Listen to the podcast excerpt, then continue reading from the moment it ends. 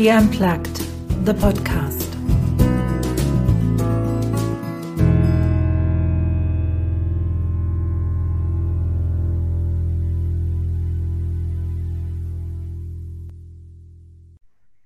This is episode six of my podcast, She Unplugged, which is a series of interviews uh, with real life stories.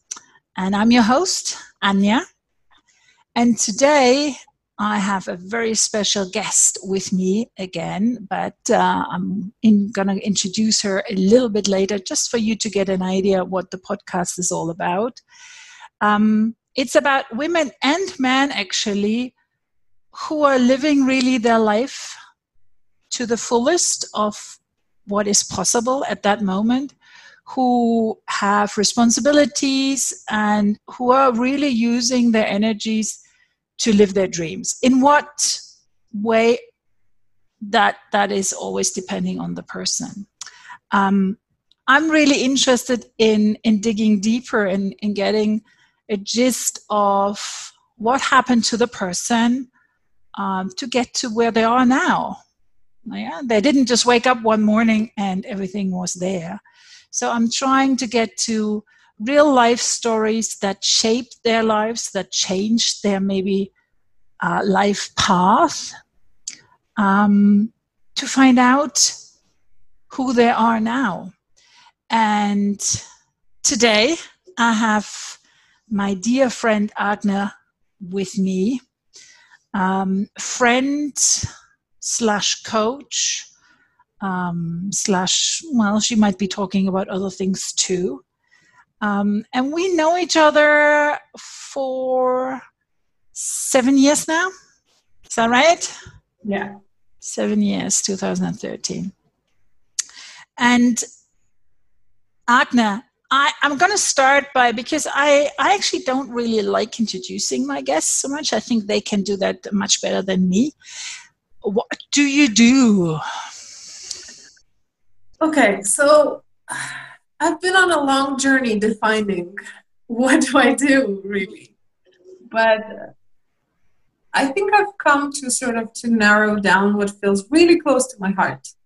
And so what I what I do is I am an intuitive coach, um, working with women, helping them restore their confidence and their inner power to live their life to the fullest mm. in any area they feel the need. Because you know, we all are very multifaceted people, and somebody can be very confident in one area, but really, really feel unworthy and struggle in another. So that's that's what I help women with, and I say women is because that's primarily who I work mm-hmm. with.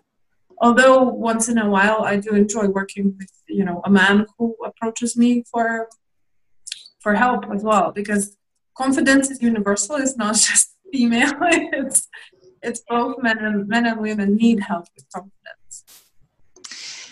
Now, why is that topic so dear to your heart? Where did that oh. where does that come from? Okay, so where it comes from, I've always had sort of a love-hate relationship with confidence. Mm. Um, from from very early age i was told you look confident. Oh you have no problem. You're so confident. You know it's it, and and i guess on the outside it's kind of what i what i you know what i look like to other people. I'm kind of extroverted. I i take a leading role easily. That that comes naturally to me. So it appears that mm-hmm. i am confident but I guess as same as a lot of other people, I struggled with inner fears. I struggled with feeling um, unwanted, you know, or or worried about will I be accepted? Will my friends like me if we are going back to like high school, for example. Mm-hmm. Or you know, I struggled with will I be able to achieve this task? You know, when I started doing, when I started my career, when I started my first jobs, and suddenly you know you leave, you leave university believing that you can do everything and then you enter your first job and you realize oh god i don't know how to do this nobody has ever taught me how to yes. do an actual job.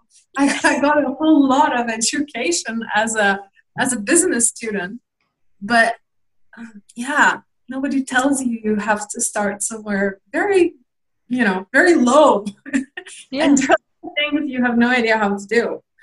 So so yeah, and I guess you know I, we'll probably talk about the rest of my journey but this is this love hate relationship of appearing confident but feeling extremely um, unconfident. Mm-hmm. I'm missing the words. yeah, low in, in self confidence and in self belief, and and very hard on myself. Being very self critical, being very um, going into guilt and shame very quickly mm-hmm. um, even subconsciously without properly understanding what are the feelings that I'm feeling. Yeah. Um, and and and also at the same time, because of that, failing more than necessary. Mm-hmm. That I really didn't need to fail if I had been actually confident, not appeared confident. Mm-hmm. So so yeah, so this is this is where I naturally I think I naturally just sort of gravitated towards that because having gone through this inner struggle of of you know i want to feel the way i look you know others the way others see me that's how i want to feel on the mm-hmm. inside and going through the journey to get there um, i also realized that you know my favorite favorite topic to work with to help people with is their confidence. I also mm-hmm. call it their inner power to, to get access yeah. to their inner power. And it does not come from you know knowing the rules of the game dressing properly mm-hmm. in your posture smiling talking. You know mm-hmm. these can be learned. They're easy to learn. You just there are plenty of books there are plenty of, of i don't know videos and, yeah, and, yeah. but it's it's the inner feeling. It's really just that connection to your true self and and being truthful about who you are to yourself first but then to the world Absolutely.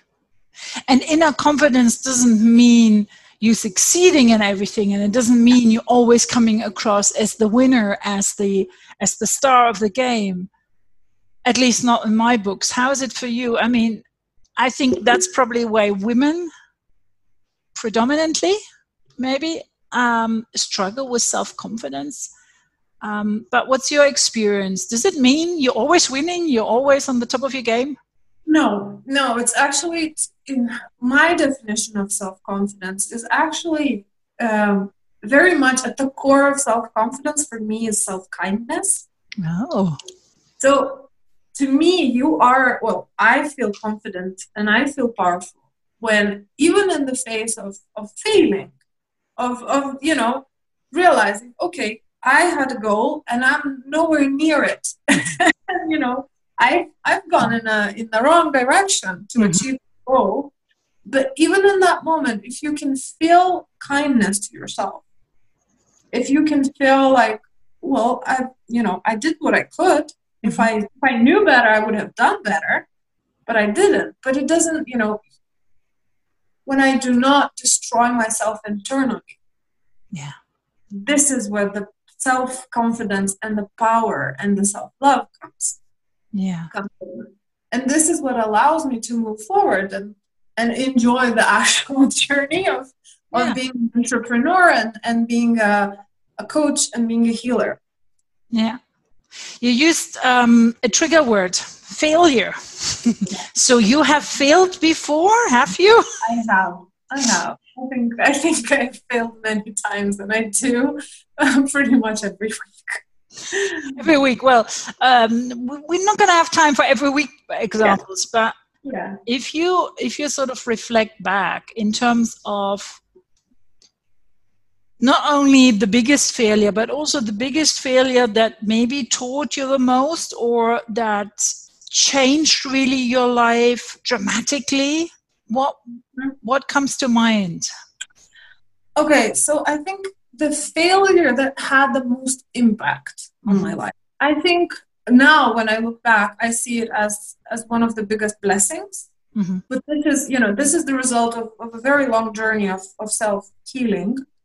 Um, but if if I sort of just look at my life, Yeah. this this this particular event happened when I was young, when I was 22. So this is 14 years ago, and um, I entered into a job.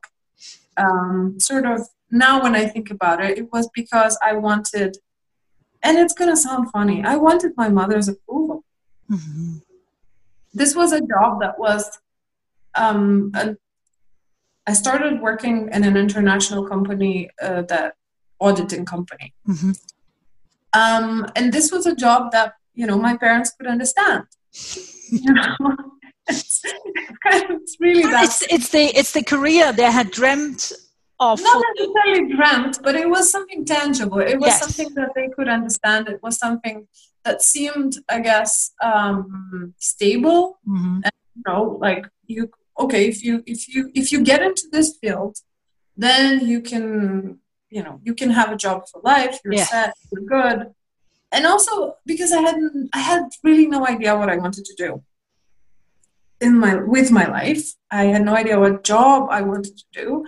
I had studied business. Business was always very interested interesting to me. I have i had been told as a student that i have potential to have a brilliant international career have the quality so you know there was this this whole story and picture in my mind about becoming this amazing corporate executive yes but um they didn't really go as planned Mhm. and mostly because i didn't know myself Okay. I d- really didn't know myself at all, to be honest. Mhm. So, what ended up happening was within about a month uh, of being on the job, for many reasons. Uh, one of them was the nature of the job, Mhm. which requires for you to be suspicious. Oh, okay. As an auditor, you have to. Yes. There is a possibility of somebody doing something bad Mhm. or, you know, trying to cheat. Mhm. I do not have that bone in my body. Mm. I cannot be suspicious for no reason. Okay. It's it's kind of like it's really against my nature. Another thing is um, the quote the culture of the company. Mhm. Um, it was very much a machinery.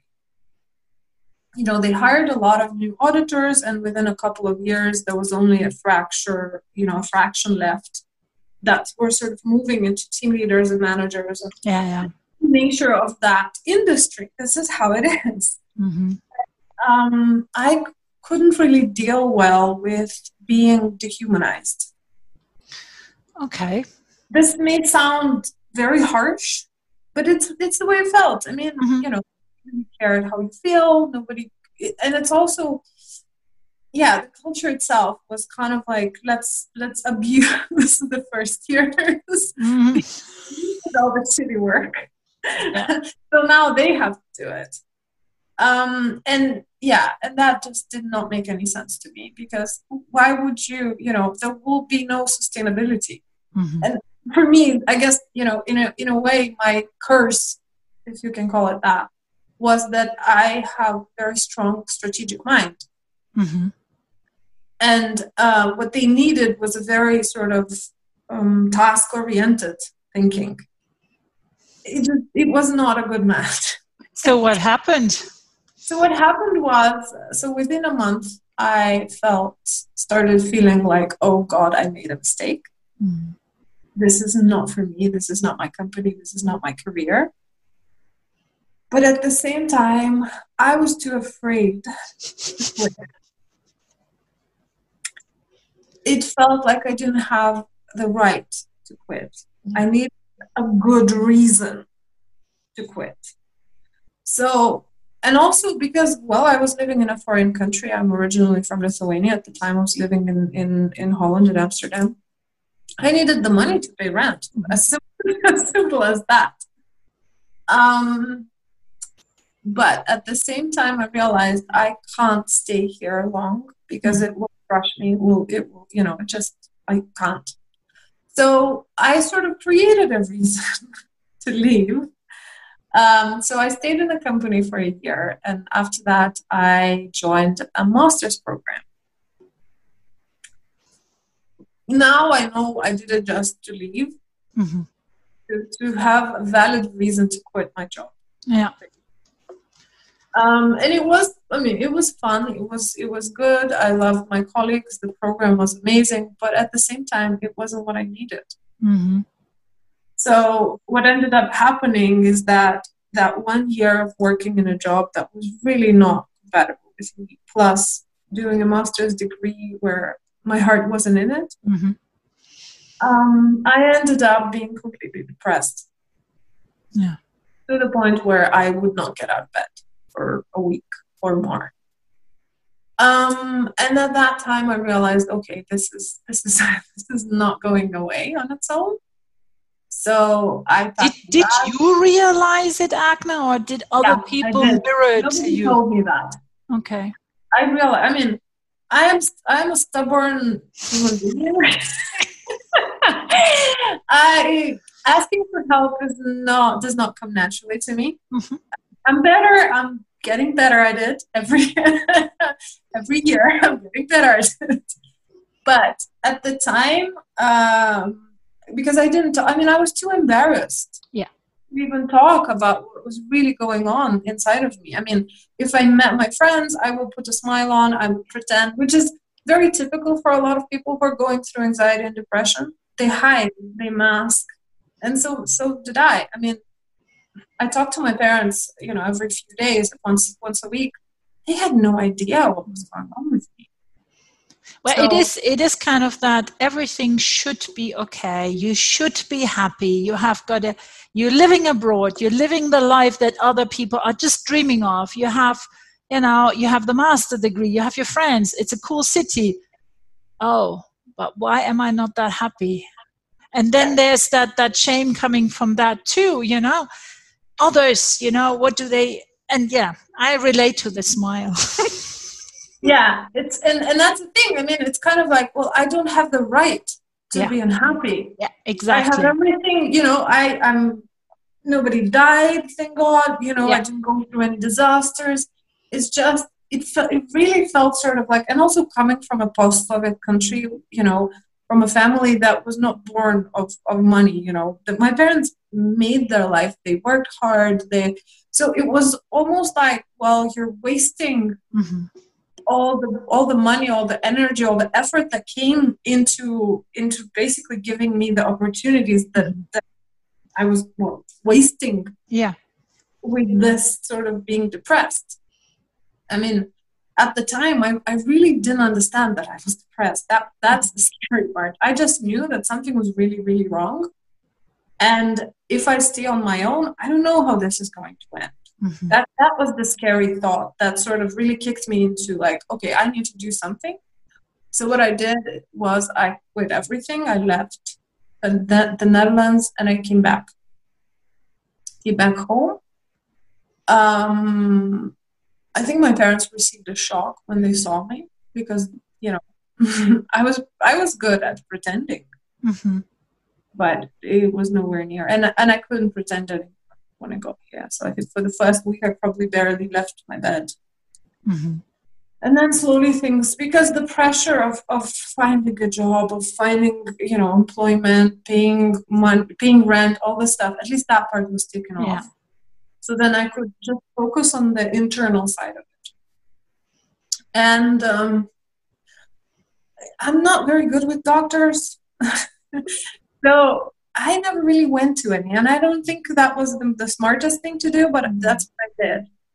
Um, well, I mean, I did go to a homeopathist that helped me with with that, but um, what I did was I turned to one thing that always that knew always worked for me when I faced problems, and that was um, personal growth and spiritual development. Mm-hmm um, I've I've been interested in that since I was twelve.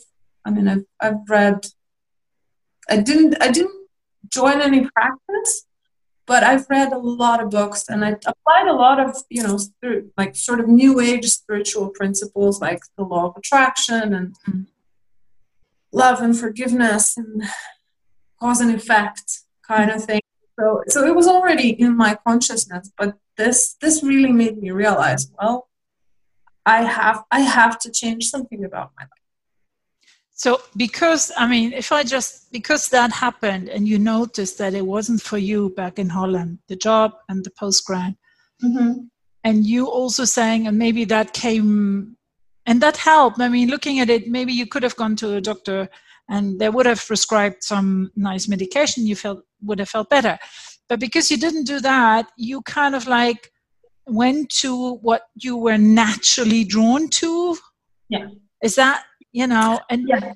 and and that then so that kind of like changed your path in life right mm-hmm. yeah yeah and i also I, I mean i had to face the reality that everything i thought i was i wasn't mm-hmm.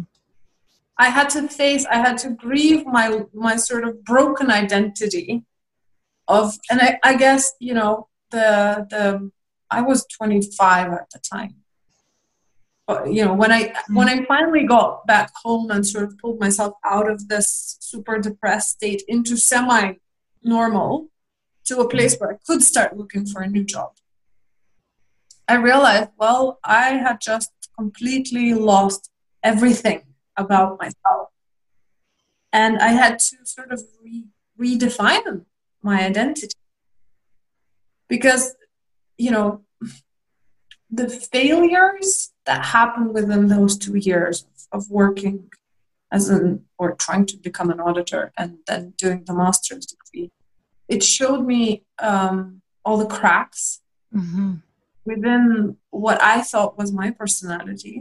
And yes i mean there are certain qualities that that are you know are real so i kept them and they continue to be part of me but there were a lot of things that I thought I was, and and it just turned out, you know, it, it was a result of certain circumstances or the people telling me things that I I wanted to believe or did believe. Um, so yeah, so when I finally sort of went back to thinking rationally, let's put it this way, mm-hmm. being able to find solutions. Mm-hmm. To solutions uh, that's when I realized, well, I cannot pretend mm-hmm. um, that things that really matter to me and always matter to me um, are not important in my job. Mm-hmm. So that's where I sort of switched sides and went from finance to internal communications. Mm-hmm. Because it was at least working with people and about mm-hmm. people. Um, so that, and it was also creative. Um, so that helped. So for a few years, I worked in several different companies as an internal um, communication specialist. But still, as it was in a corporate environment, and there's only so much you can do mm-hmm. if the management is not really behind some, you know, a real change. And the, the sort of the cosmetic, um, let's write a nice article and make everybody happy. Mm-hmm. It work you know and it, it actually it enrages people even more because they're really unhappy in their mm-hmm. job so and then as i was sort of struggling through this inner dialog mm-hmm. i realized okay well i've gone back to the theory of of you know living i guess a truthful life and being connected to who, to who i truly am or trying to become connected I am. Um, I realized I needed a practice, something to practice, something to mm-hmm. to tangible. And then my life sort of landed, or my eyes landed on a on a poster on Facebook, I think, on a sort of event description um, that had a word soul collage yeah. and everything else I don't remember. yeah, that, it just drew you in. But let me yeah. let me go two steps back. Okay. Let me ask you that. So, with with that situation and looking back, what did you what did you learn about yourself? Because you said you needed to kind of like reinvent you. I would actually have mm-hmm. um, challenged that word and said, well, how about you actually needed to um, reconnect with who you actually always were? yeah. Uh, getting to know the real you. So, what in that process? I mean, we're talking several years, but what did you learn about yourself where you say, well, this was kind of hidden underneath layers and layers of conditioning and culture and expectations and mm, mm-hmm. but now it came out what was the, like two three points where you say that's me mm-hmm. okay so what i learned first is that it's okay to fail oh that's beautiful yeah i will not die if i fail usually not well, I mean, there are circumstances where that might lead to that, but not not in the normal yeah. sense, yeah. you know. And because until that time, I had never really failed at anything. Mm-hmm. I was, you know, I was a great student. I sort of like just sort of life happened mm-hmm. for me. So I had no idea what it means to truly fail. Mm-hmm. something that you know you want to achieve. Mm-hmm. So that was a big one, really big one. But that's a nice one. That gives a lot of freedom.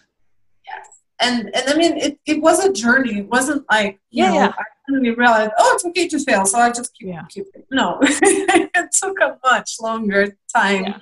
to fully incorporate this understanding. But but there was one there's one interesting moment where um I remember when I was still working for the auditing company and at that time I, I could see that something's not right and you know my life's not going right and i i remember talking to myself and thinking if i had only been allowed to fail mm-hmm. as a as a young person as a student in high school as a student in university if i had only really experienced failure mm-hmm. and learned to deal with it i would feel very different right now yeah and it's almost like you know it was almost like a manifestation mm-hmm. of epic proportions but you know it's kind of like i got my wish i got to fail dramatically at everything everything and it it didn't you know it wasn't the end of your life yeah. exactly I, mean, I, didn't, I didn't die thankfully i didn't you know I got through it. I got out of it. So, so that is one thing. Another thing is what I learned is I am allowed to feel. Mm-hmm. Feel everything again. You know, the good, the bad, and the great. Um, because I had no idea what feelings are. I mean, I sort of knew what feelings are, but I couldn't really identify feelings inside of me. Mm-hmm. Um, so this was this was a big it was a big one. It was kind of like this was the beginning of this journey into self love, into learning to love the feelings that I'm afraid of. Yeah.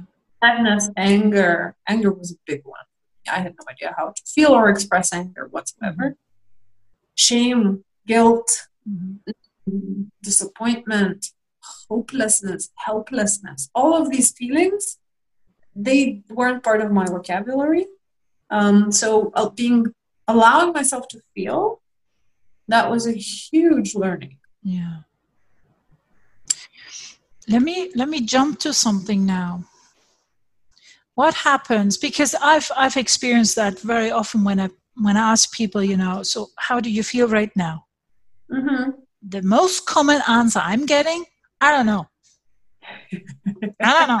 Yeah. I'm like, how can you not know? So when when clients come to you, when women or men come to you, and and we will be looking at at what they can actually look at and what topics they can come with to you. But when they come and they say, "Well, I don't know what I'm feeling," mm-hmm. I mean, how do you reconnect somebody? to something that's clearly going on. I mean, it's somewhere mm-hmm. going on in the body, somewhere but they've shut it off for whatever reason. How do you reconnect them with that? Okay. So if it's a very severe case, because take the severe case. okay, people normally have sort of an inkling mm. of at least which direction. But I have I have worked with I call it the severe case of, of no feelings, of, yeah. of being unable to identify and, and, name feelings. What I usually do is I um, introduce people to I call them six basic feelings. Mm-hmm. So sadness, anger, fear, and joy. These are the four basic, basic ones. Mm-hmm. Everybody can identify these, these these four feelings. I mean, even if you sort of go through the process of elimination, okay, it's not, it's definitely not joy. Is it fear? Maybe. Is it anger? Yes. No. Is it sadness? No. I mean, these are sort of like mm-hmm. you know, little children can identify these. Mm-hmm. And then I always add two more because these are the ones that people usually forget about. And they're the most difficult to name, even for, for those who are semi used to like being in touch and being mm-hmm. able to their feelings. Um, and they those those ones are um, shame and guilt. Mm. Yeah. Um, they're also the lowest, sort of the lowest energy, the lowest. I mean, if you are in shame or guilt, you are close to not being capable of moving. Yeah. These are the, the sort of paralyzing feelings. So people normally are quite afraid of even even going in that direction. Yeah.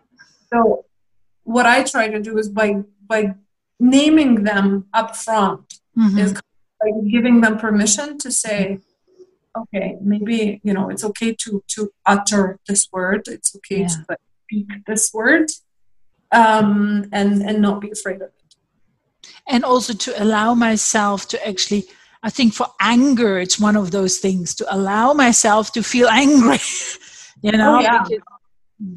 women and anger but you know mm-hmm. so it's i think that's that's a huge thing to have that space when they are with you to feel not only they can then name them but it's also okay to live all of them you know i've i've kind of like and you mentioned it at the beginning. I mean the journey it continues and continues and we could talk for a long time but nowadays you call yourself a spiritual coach. Yes intuitive coach. So the women or the men who come to you what what topics can they bring to you? I mean in with which topics can you help them? So, actually, it's interesting. I work on confidence, but the how we come there is very different to each mm-hmm. person. So, so, for someone, it may be career. Mm-hmm. It may be someone who comes to me and says, "I really want this job." And I'm good at it. I have the qualifications, but something's something's not connecting. Mm-hmm. I'm not getting any traction there. You know, mm-hmm. nobody's inviting me for interviews. So we look at, at why I call myself intuitive coach is because I combine several different things mm-hmm. um, in coaching other practices. But one of the key tools that I use is a is a technique called theta healing. So it's an intuitive technique. I connect to the energy of everything that is, to unconditional love, God, the creator, the source, call mm-hmm. it whatever you want. And I allow the intuitive um, sort of promptings mm-hmm. to guide the process. Also, the same technique allows me to um, transform, with permission of my client, to transform the negative beliefs, negative subconscious beliefs. Um, that okay, okay, stop there because not everybody might be aware that we have subconscious beliefs okay you know um, because i can i can say i believe whatever. But we both know the subconscious beliefs actually run our lives. Everything else is just an illusion. So how do you actually get to that door where the subconscious beliefs are hiding behind? Well, interestingly enough, um, I have two sort of two main gateways. Mm-hmm. So, one very, very obvious one is what the person says, mm-hmm. not what they mean, but what they say, the exact words they use. Because usually we use sort of like metaphors and certain expressions to say what we mean, but it's we rarely listen to ourselves actually speak. Mm-hmm. Our subconscious beliefs come out in our speech. You know, a lot of the things called the Freudian slip, yeah. kind of like when you want to say something, but you say something completely else, completely different. This is this is usually your subconscious like slips in and just drops this little hint about a specific topic that is, you know, mm-hmm. blocking. So that's one thing. Another thing is again through the intuitive process, through the through the connection of of the energy of the creator. Um, I get well each each person who works with theta healing experience it differently but i get sort of phrases sentences mm-hmm. and then through the process of, of body testing or kinesiology mm-hmm. test uh, or the person my client can test if that phrase that i got in my mind or read we call it reading another mm-hmm. person's energy um, we can test if that resonates so it's very interesting because those beliefs um, that are, you know, either the person speaks or I receive through intuitive process, very often they have nothing in common with what the person believes consciously. But when you when you allow the body to speak, mm-hmm. because the body never lies, and it will tell you yes or no um, when the body speaks for, for the subconscious mind, mm-hmm. because the body has access to direct access to the subconscious mind, um, you see if it's there or not. Mm-hmm. And you know, and a lot of people will say, uh, "Well, I'm learning to love myself. You know, I'm a lot better. I'm doing affirmations. I'm doing this. I'm, you know, I'm being kind to myself. I'm giving myself massages every week. You know, booking mm-hmm. And then when you actually give them a very simple belief, um, or actually two, to test physically using mm-hmm. your body, it's a belief I love myself, one, and I hate myself, a second belief. If they haven't done any serious sort of subconscious belief work, probably 90% of people, if not more, will test no for I love myself and wow. yes for I hate myself. I think that that needs to just simmer sort of a little bit in the air because 90% or more actually uh, unconsciously hate themselves. Yeah. And which means, I mean, and that is actually then where where where the problems come.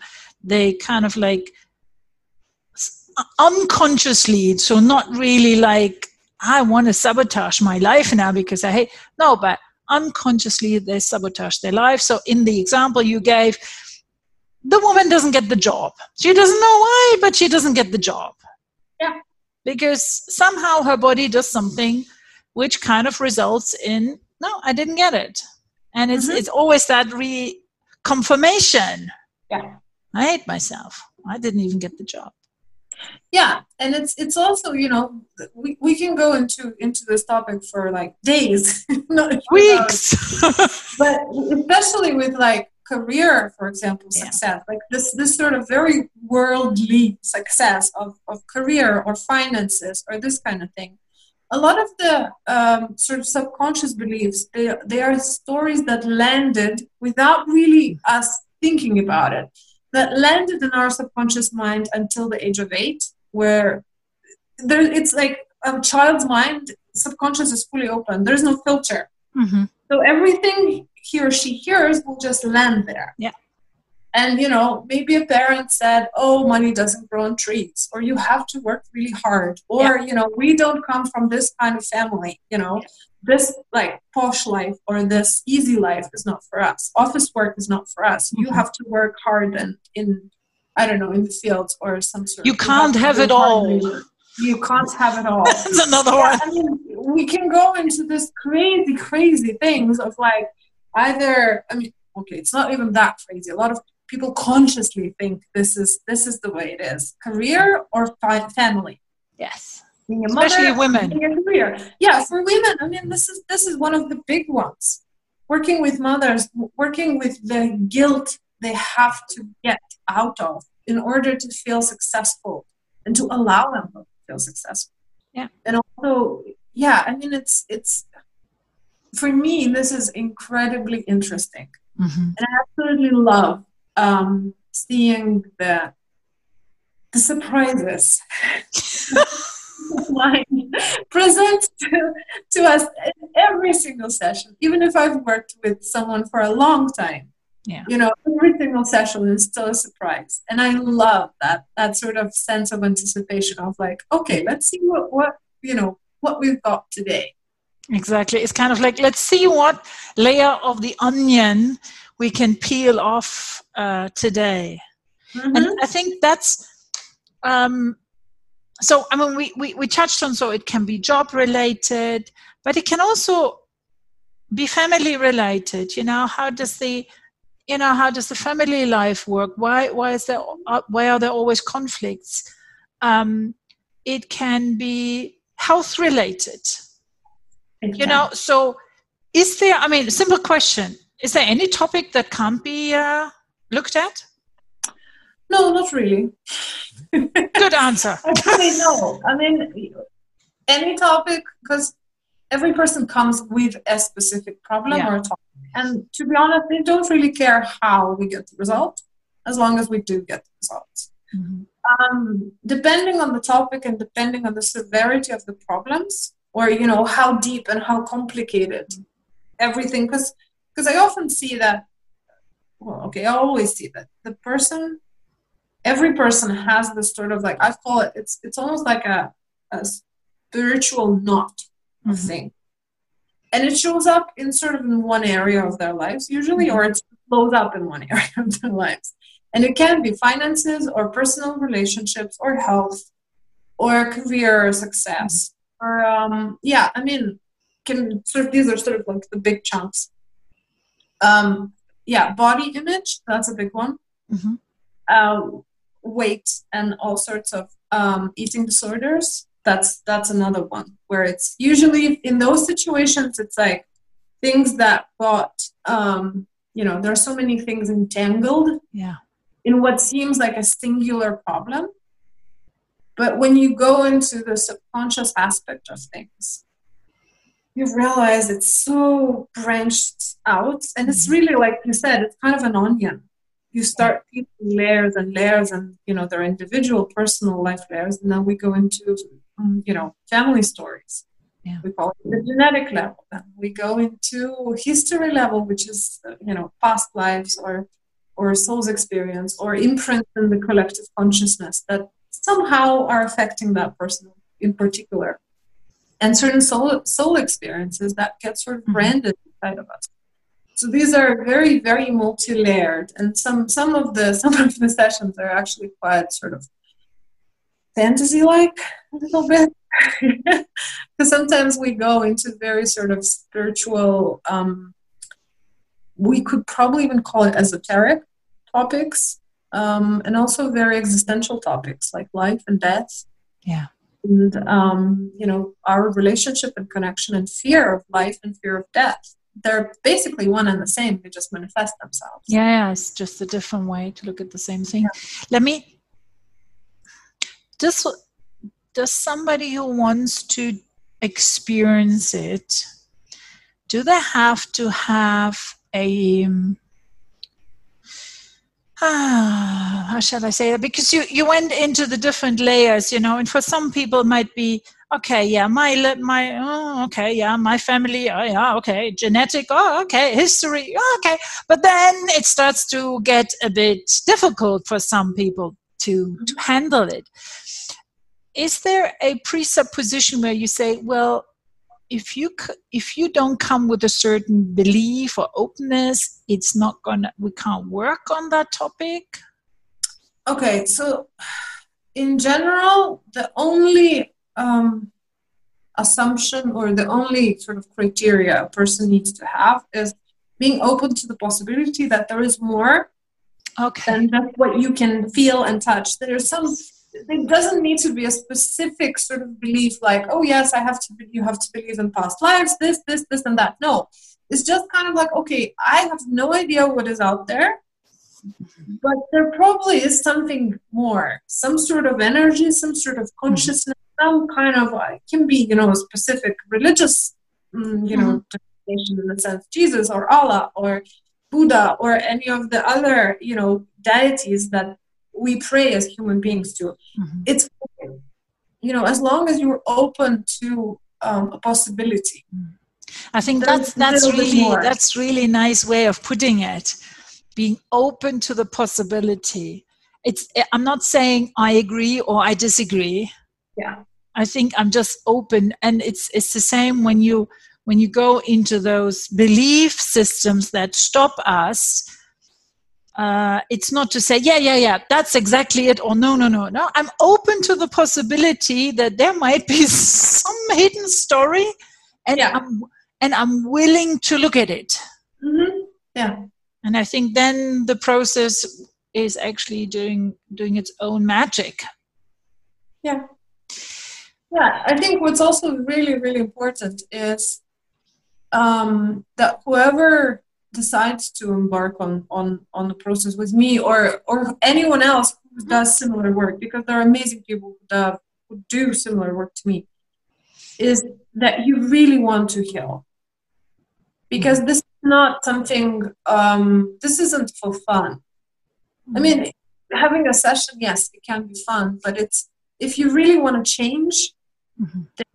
you need to be willing to to really change because this process is very transformative. Mm-hmm. And I am lucky in a way, um, well, lucky or maybe, you know, I've, I've worked through enough of my own subconscious beliefs mm-hmm. that I, I get the pleasure of working with people who are very open to, to their own inner transformation because I'm just a facilitator. I don't do anything. To, mm-hmm. The person needs to be willing to accept the transformation um, and then you know i see i see amazing results for my clients and i'm you know i get i get to be happy for them so.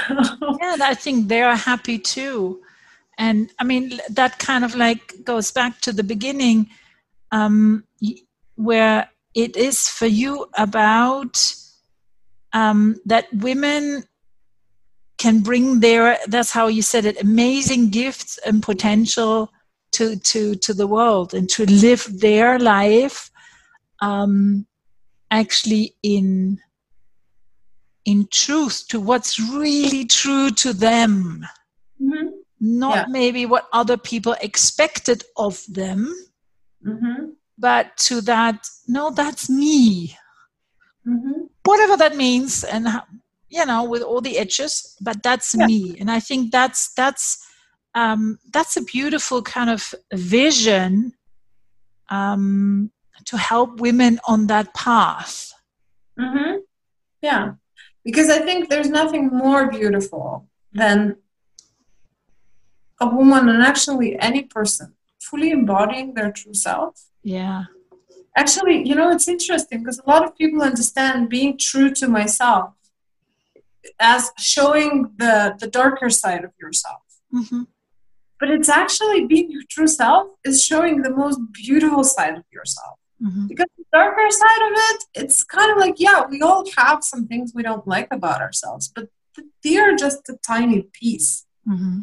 but we're so focused on and so used to focusing on the critical side yeah. on, on oh this is bad i have to fix this i don't like this quality i have to hide it i have to you mm-hmm. know i have to sort of somehow pretend to be something that I'm not. But actually, if you are fully who you are, then all these little bits and pieces of, of sort of, you know, shadow or, you know, mm-hmm. trauma or, or pain or because, you know, every quality we don't like has a source in some sort of pain somewhere. Yeah. That, you know, the moment you heal it and every emotion is welcome every emotion every feeling is welcome we need all of them we can't take half the feelings and, and you know i don't want to feel bad feelings or mm-hmm. that yeah i just feel the, the nice ones well it doesn't work that way you either feel them all, all or you don't feel anything And being numb sucks. Sorry. no, but it's yeah, no, it's it's it's it's a horrible experience. yeah, it's all or nothing.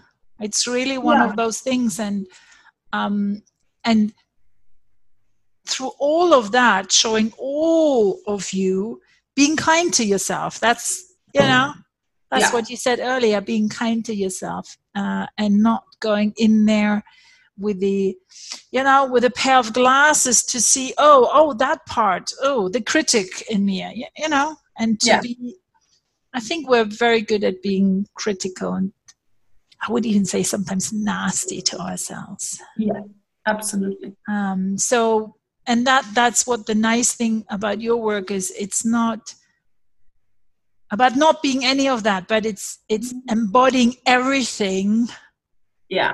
and just uh, embracing it and saying well this is who i am mm-hmm. Yeah. And and you know, this is one of the aspects that I absolutely love in my in my work is that I get to be loving to other to my clients. mm. Mm. You know, what I said before that, you know, as an auditor you have to be suspicious of people, Mm. of somebody doing something wrong. I don't have to. Actually, I get to be the opposite. yes I get to be this, you know, the positive, empowering voice. yeah um, to my clients. And yes, sometimes I have to be a bit blunt just to get through some yes i do know telling themselves for a long time. Yeah. But I always do it with a lot of love. And and you know, I've I've been blessed with clients that appreciate and understand it.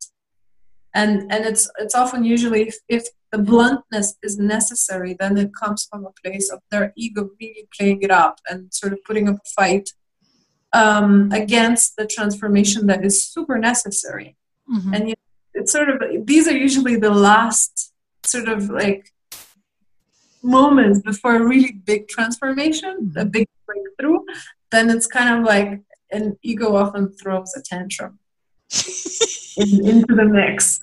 And you know i have to lovingly sort of you know diffuse it.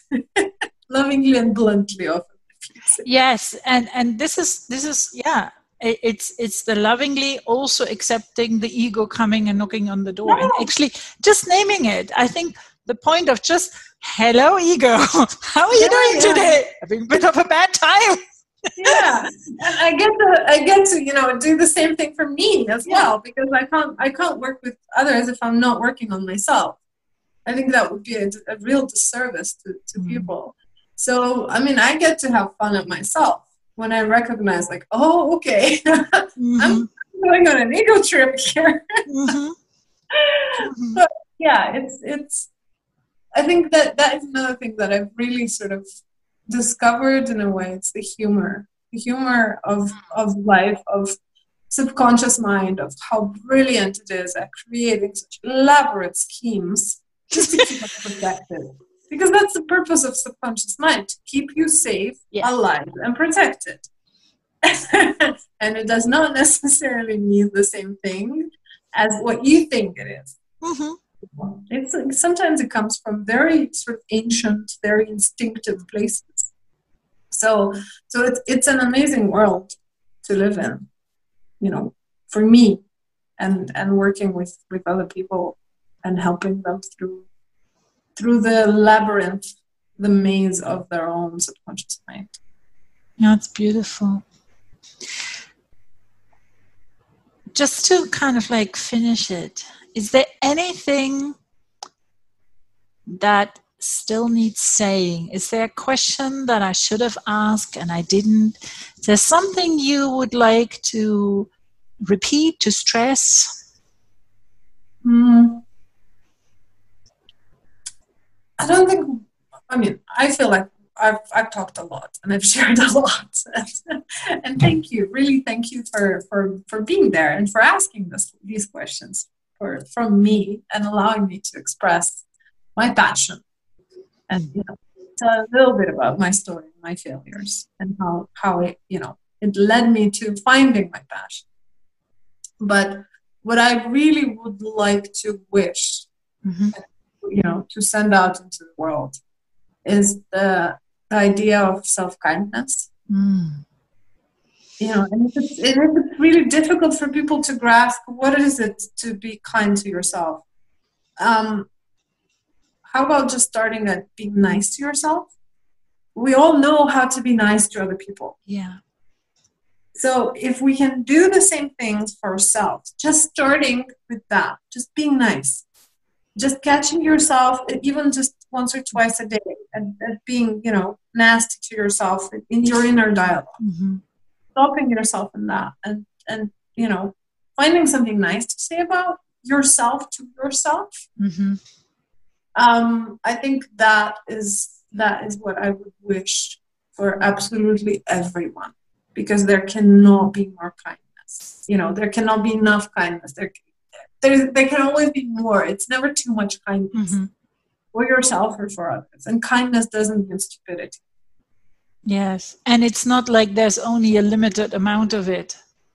And if yes. somebody else uses more, up, there's nothing. I mean, kindness and and love is one of those things. They are unlimited, and that's actually a nice ritual to to to do on a daily basis some place to start to be self-aware oh i just beat myself over the head oh i just made a critical comment about the way i look or mm-hmm. um, whatever and then to stop myself and kindly find something nice yeah um, about the situation, how I behaved, about me as a person, just somehow. And even if it's just sort of the saying, well, well done, you've noticed. Bit late, mm-hmm. but you've noticed. Yeah. You know, it's that's the first step to be kind and, and forgiving. Mm-hmm. Yeah. But it's moving towards self forgiveness. Yes. It's not easy. Yes. I mean, at least mm-hmm. somehow to make a make a start and to say, okay, well, I I messed that one up. But you know that with kindness, that's that's yeah. a way of looking at it. Mm-hmm. Agne, thank you so so very very much um, for talking to me. I mean, we could talk forever, and I think we will have a feeling that we might want to go back and, for example, explain what soul collage is. We slid the word in and disappeared into another question. Um, because that's also something beautiful we we both share. Yes. Um, so thank you very much to share uh, some some honest truth about yourself, about your path, which not always was easy, about the learnings you kind of like uh, picked on the way and made you to the to the amazing person you are today. Well, thank you, and thank you for for giving me this opportunity to share a little bit of myself. You're very welcome. You heard a production by Anja Förster. Copyright Anja Förster. Music by Audionautix.com.